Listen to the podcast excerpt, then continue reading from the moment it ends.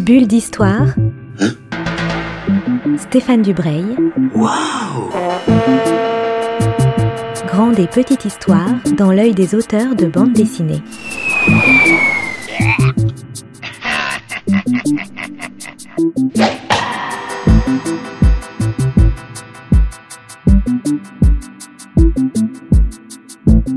Bonjour à toutes et à tous et bienvenue dans une nouvelle bulle d'histoire sur Art District Radio.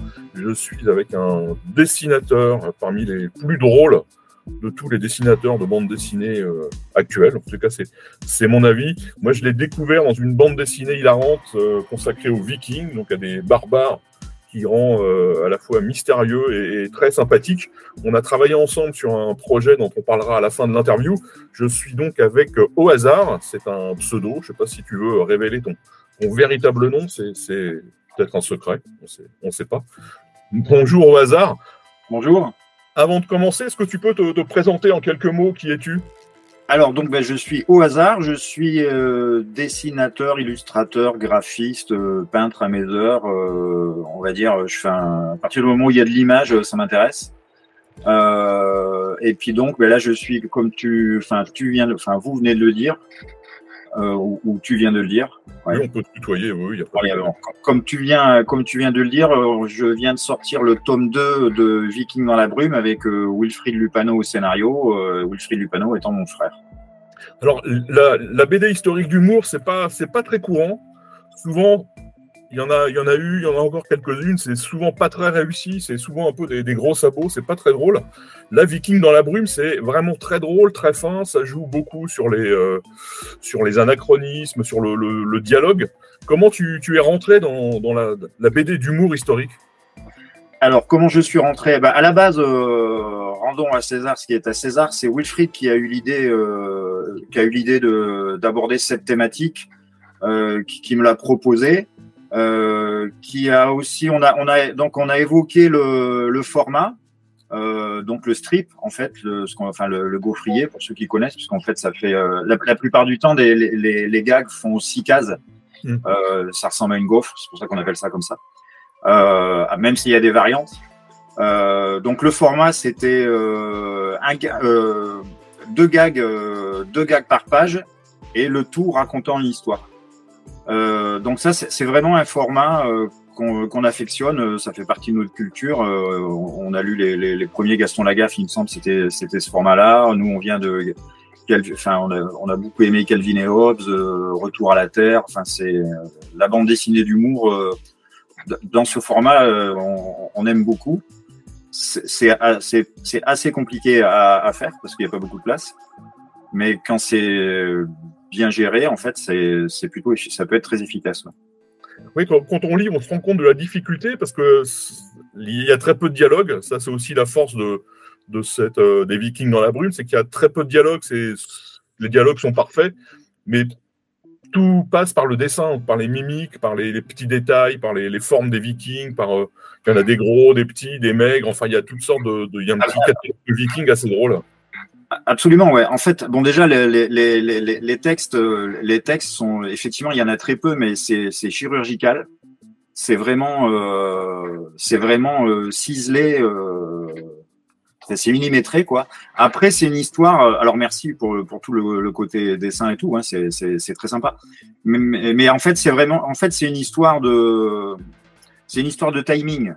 Euh, on, on, se retrouve vraiment dans la même mécanique que quand on fait ce genre d'exercice, hein, le, le, gag euh, en gaufrier comme ça. Euh, c'est vraiment la même mécanique qu'en théâtre et en cinéma pour l'humour. C'est une histoire de timing. Donc il faut être euh, il faut être euh, minimaliste dans le dessin et dans les textes. S'il y a trop de textes, s'il faut relire les textes pour comprendre le gag, euh, c'est mort.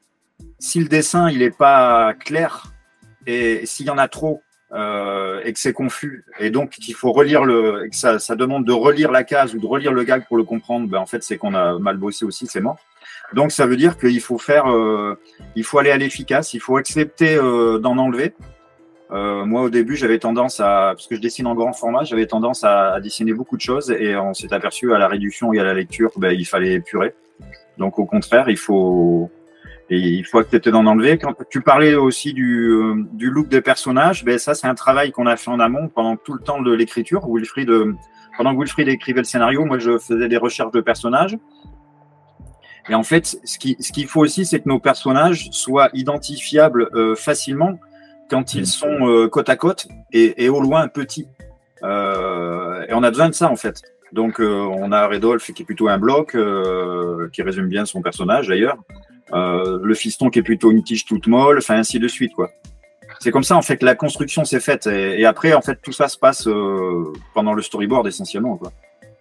Et est-ce que, est-ce que les, les, choses doivent vous faire marrer tous les deux ou est-ce que de temps en temps il y en a un qui, qui rigole et pas l'autre ou est-ce qu'à chaque non. fois ça c'est non, un... non, là c'est un accord euh, c'est un accord euh, tacite qu'on qu'on a passé entre nous euh, il faut que ça il faut que ça nous fasse rire tous les deux euh, si, si ça nous fait pas rire euh, ben on le fait pas. On le fait pas. Alors après, il euh, y, a, y, a, y, a, certains gags, euh, c'est arrivé, hein, qui fonctionnent très bien à la lecture du scénario et c'est une vraie galère à mettre en, en, dessin. Et pour certains, on a fait 5-6 versions et, et, dans le 2, il y en a même un ou deux qu'on a enlevé, qu'on a remplacé par d'autres parce que ça ne fonctionnait pas, on n'arrivait pas à faire ce qu'on voulait. Euh, parce que c'est une vraie galère, des fois. Oui, il doit avoir une réserve de gags, il doit avoir un. Ouais, ouais, en fait, ouais. Il me dit pas tout.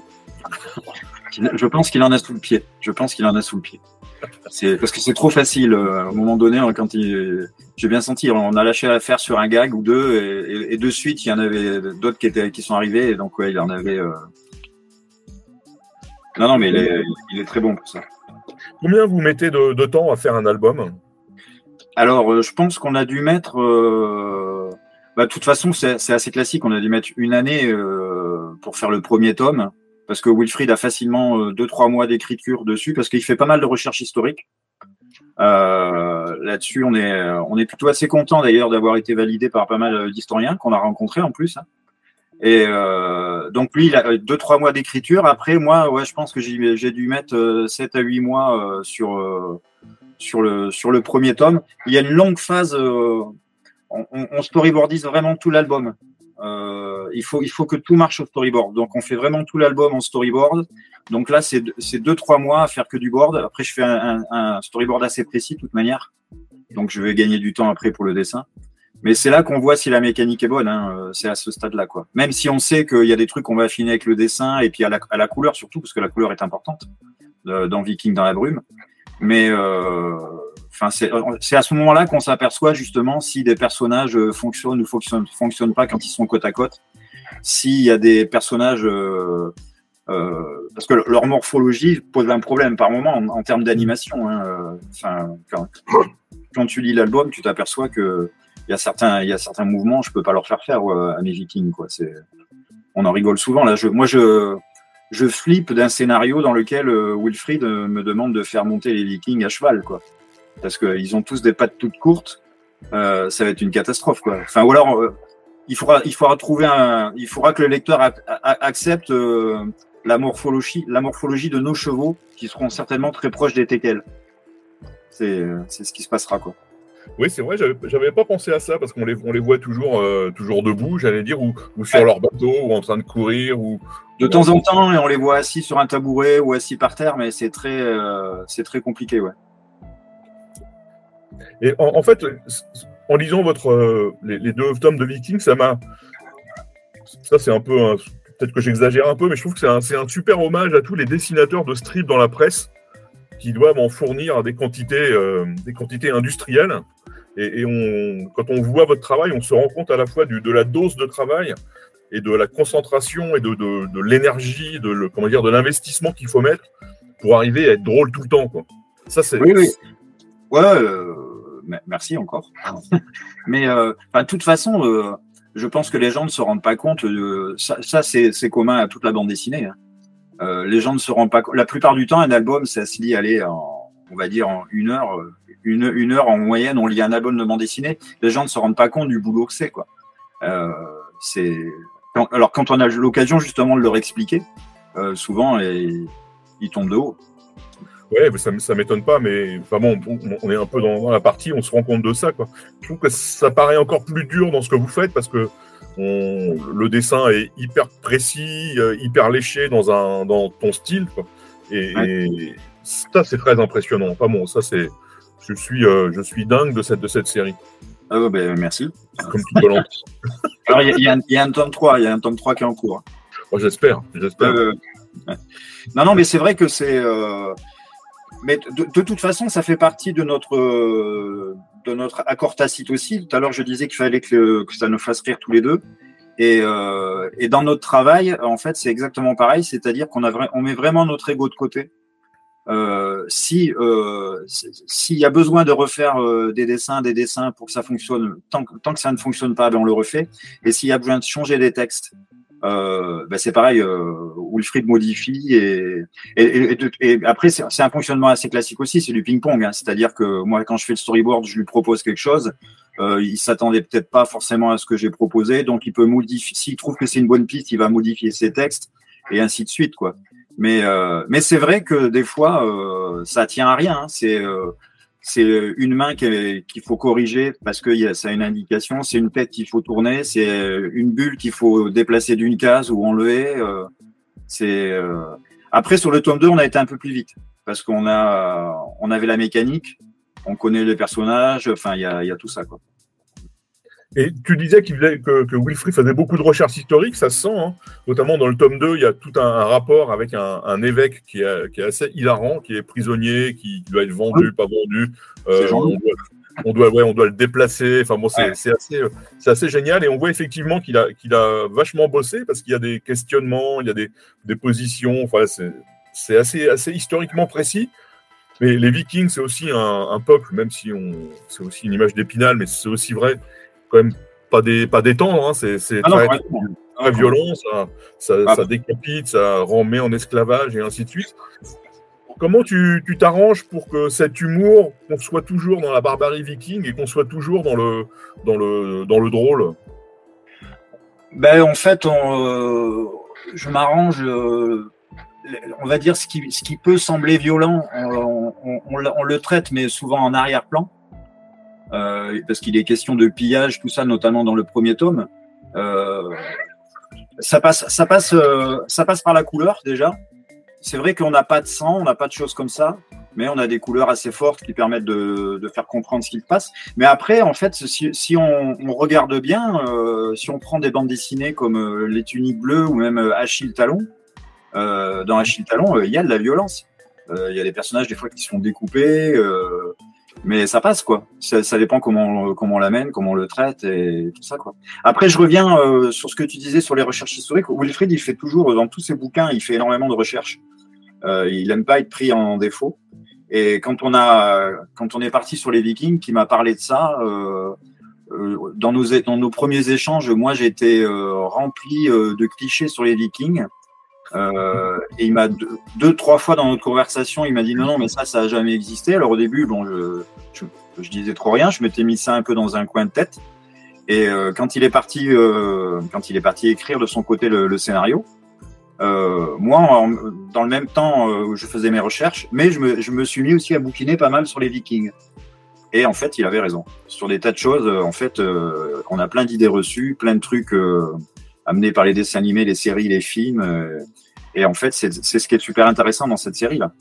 C'est euh, et je continue, on continue tous les deux à, à potasser des bouquins euh, sur les Vikings. En plus, on a rencontré des historiens maintenant qui nous qui nous valident des trucs, qui nous envoient des bouquins à lire et tout. C'est super chouette.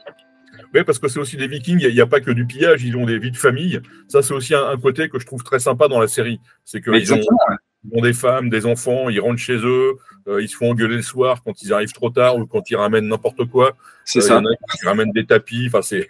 Ouais. Ouais, complètement. Mais ça, de toute façon, ça, c'est l'écriture. Enfin, ça, c'est les... ça, c'est Wilfried qui amène tout ça. C'est son écriture. Hein. C'est euh... moi, moi, je trouve ça, moi, je trouve ça super intelligent, super fin. Et après, à, moi de, réussir à le faire passer par le dessin, bien entendu, quoi. Mais j'ai déjà, j'ai déjà une bonne base. Euh... Enfin, ces dialogues, ces dialogues sont en général assez hilarants, quoi. Euh, moi, le, tome 2, le tome 2, je l'ai, je l'ai découvert. Euh, on était dans le train tous les deux.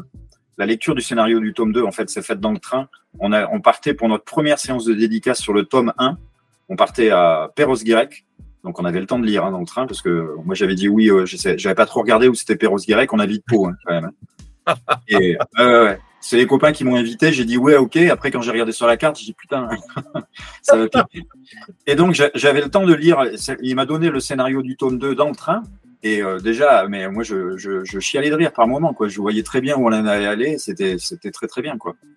Donc, euh, après, c'est, en fait, c'est juste, c'est plutôt un challenge pour moi. Quoi. Il, faut, il faut que j'arrive à, à retranscrire ça. C'est bah, ça marche bien, on voit, bon, c'est ton frère, donc tu, tu le connais bien, j'imagine, mais on, on voit qu'il y a une vraie complicité, un vrai, une vraie osmose entre le texte et l'image.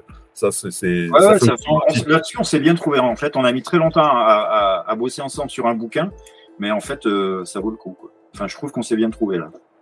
On est content.